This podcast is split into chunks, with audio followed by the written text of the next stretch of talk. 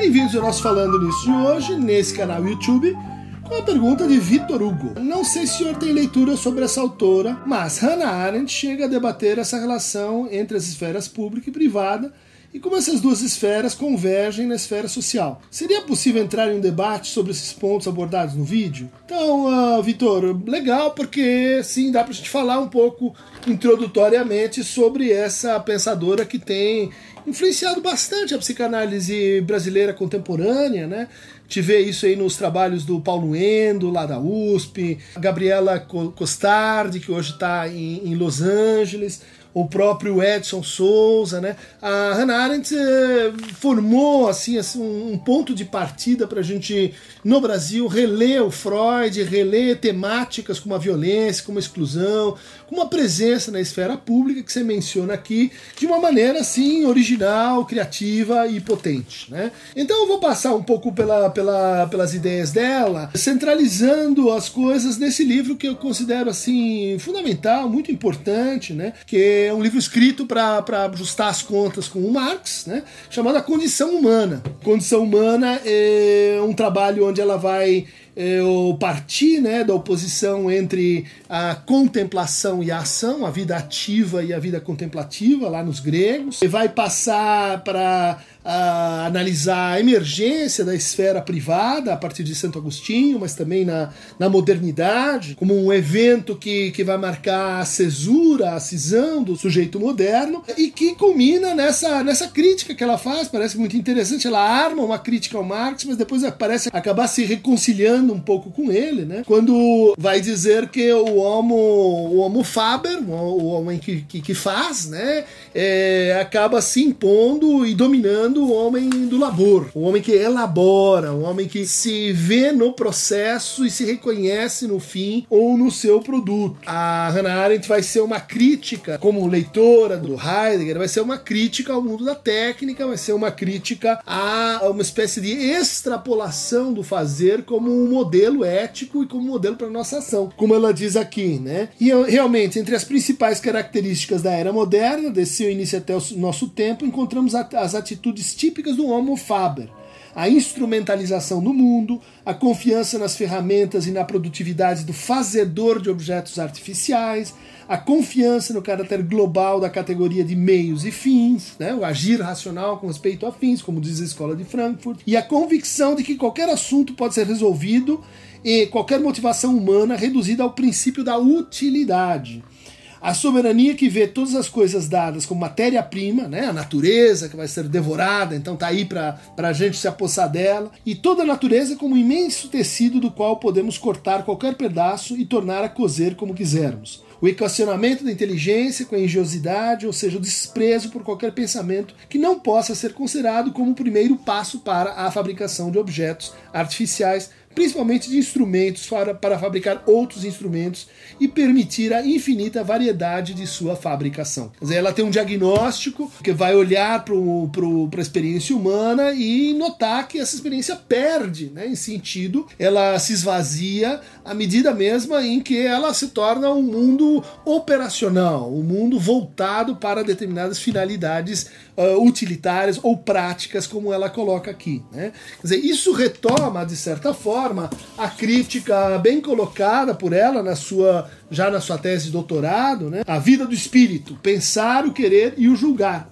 onde ela vai passando pelos diferentes autores da filosofia da vontade, Dan Scott, eh, Hegel, uh, Kant principalmente, Santo Agostinho e Platão, mostrando assim como há no interior da faculdade do, do juízo uma espécie de paradoxo inerente à vontade. Quer dizer, a vontade é pressuposta como livre, mas, como dizia o Kant, né, a gente não consegue exercer exatamente essa vontade de mudar de vontade. Quer dizer, de escolher ter outra vontade, de escolher mudar a, a vontade conforme a gente queira. Quer dizer, cheguei num ponto, tenho, tenho uma dificuldade, eu não consigo avançar, então eu mudo a minha vontade. Às vezes acontece, às vezes não. Isso cria então um núcleo de reflexividade entre a vontade e o mundo, entre a vontade e o outro, entre a vontade e os objetos. Essa reflexividade seria de grande interesse para vamos dizer assim, pensar uma relação entre a Hannah Arendt e a psicanálise, porque é nesse paradoxo que a psicanálise vai engendrar uma noção de desejo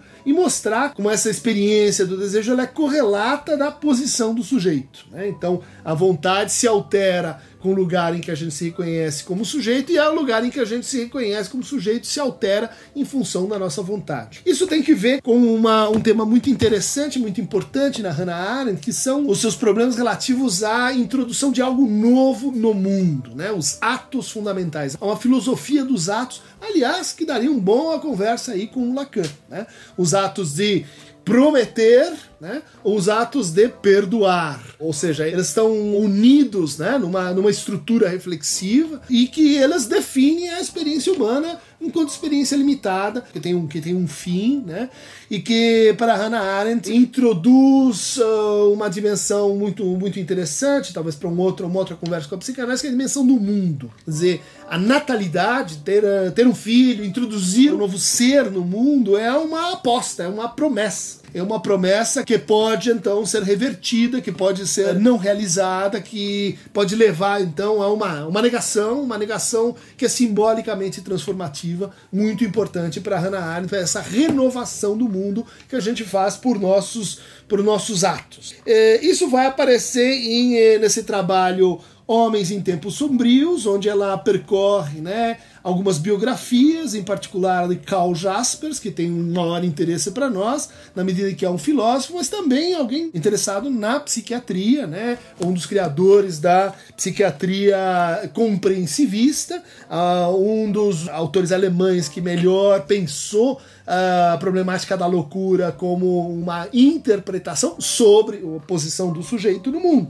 Tem, tem as leituras que ela faz aqui do Walter Benjamin, do Brecht, eh, da Rosa Luxemburgo. Um trabalho muito lido no Brasil, além de Eichmann em Jerusalém, onde ela cobriu o julgamento desse famoso nazista, eh, que se defendia kantianamente, dizendo: Olha, eu só fiz o que me mandaram, hein? Eu era só um funcionário, eu só obedeci, eu, o que, que eu podia fazer? Afinal, estava lá num campo de concentração, se eu não obedecesse, seria morto. Quer dizer, a Ana Arendt tem essa observação muito lúcida, é, que fez história, né? Dizer assim, olha, esse personagem que eu tô vendo, que, que levou centenas e milhares de pessoas para a Câmara de Gás, esse personagem é um cara banal, ele é um funcionário público, ele é um medroso, ele é alguém que, que não tem consciência né?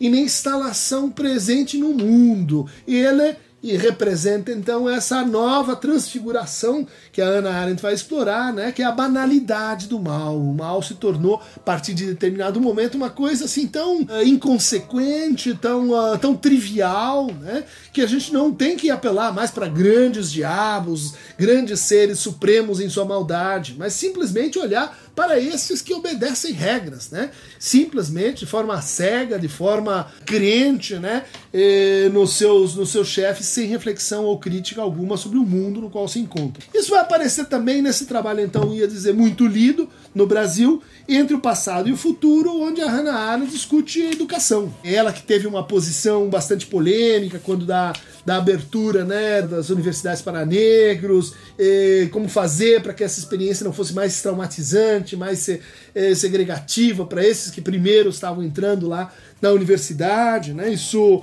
isso gerou uma, uma contenda, mas ela tem um diagnóstico muito atual sobre a educação. Ela vai dizer: olha, nós temos três problemas que precisam ser enfrentados. Antes disso, a educação ela vai, vai ratear indefinidamente. O primeiro é que nossa educação passa a levar em conta, a partir de um dado momento, apenas o grupo, apenas o coletivo apenas a norma impessoal a que a gente aplica às classes, aos uh, coletivos anônimos formados pelas crianças. Diz, enquanto a criança, enquanto ser individual não uh, for escutada, não for acompanhada, não vai ser possível de fato pensar uma educação esclarecedora ou emancipadora. O segundo problema né, é o professor não autoritário, que gostaria de se abster de todos os métodos de compulsão por ser capaz de confiar apenas em sua própria autoridade, não pode mais existir. Quer dizer, o professor ela está diagnosticando aqui, ele passa a ser uh, um subalterno dos métodos, das apostilas, dos conteúdos, dos currículos, dos coordenadores. E na medida mesma que você deflaciona essa autoridade, como uma autoridade autêntica na relação com o saber, você cria um problema para a transmissão de um saber que passa então a ser impessoal, sem sentido, sem significado. Terceiro pressuposto é de que o mundo moderno defendeu durante séculos e que encontrou expressão conceitual no pragmatismo esse pressuposto básico de que só é possível conhecer e compreender aquilo que nós mesmos fizemos. É o preconceito do fazer, de que fazer a gente aprende, se não fizer a gente não aprende, que a educação tem que ser para o mercado, que, bom, se a gente aprender a fazer está muito bem. Os conceitos, eles são uma coisa assim teórica, são uma coisa assim para o passado, são uma coisa assim para professores. O que o mundo precisa é realmente de de pessoas que não que estão libertas do conhecimento petrificado, como ela diz aqui. Né? Quer dizer, nada mais alienante do que esse fazer que perde o conceito. Finalmente, a gente tem em promessa da política um trabalho sobre a política como promessa e o que ela chama, vamos dizer assim, de hipersocialização, ocupação excessiva do espaço público apenas com os sócios. Gente, vocês têm aí um panorama. Hannah Arendt, autora de primeira linha, uh, muito influente, muito potente. Mãos à obra. Para receber mais fragmentos filosóficos, políticos, críticos e agostinianos, porque ela é sobretudo uma leitura de Santo Agostinho, clique aqui no Aqueronta Movebo.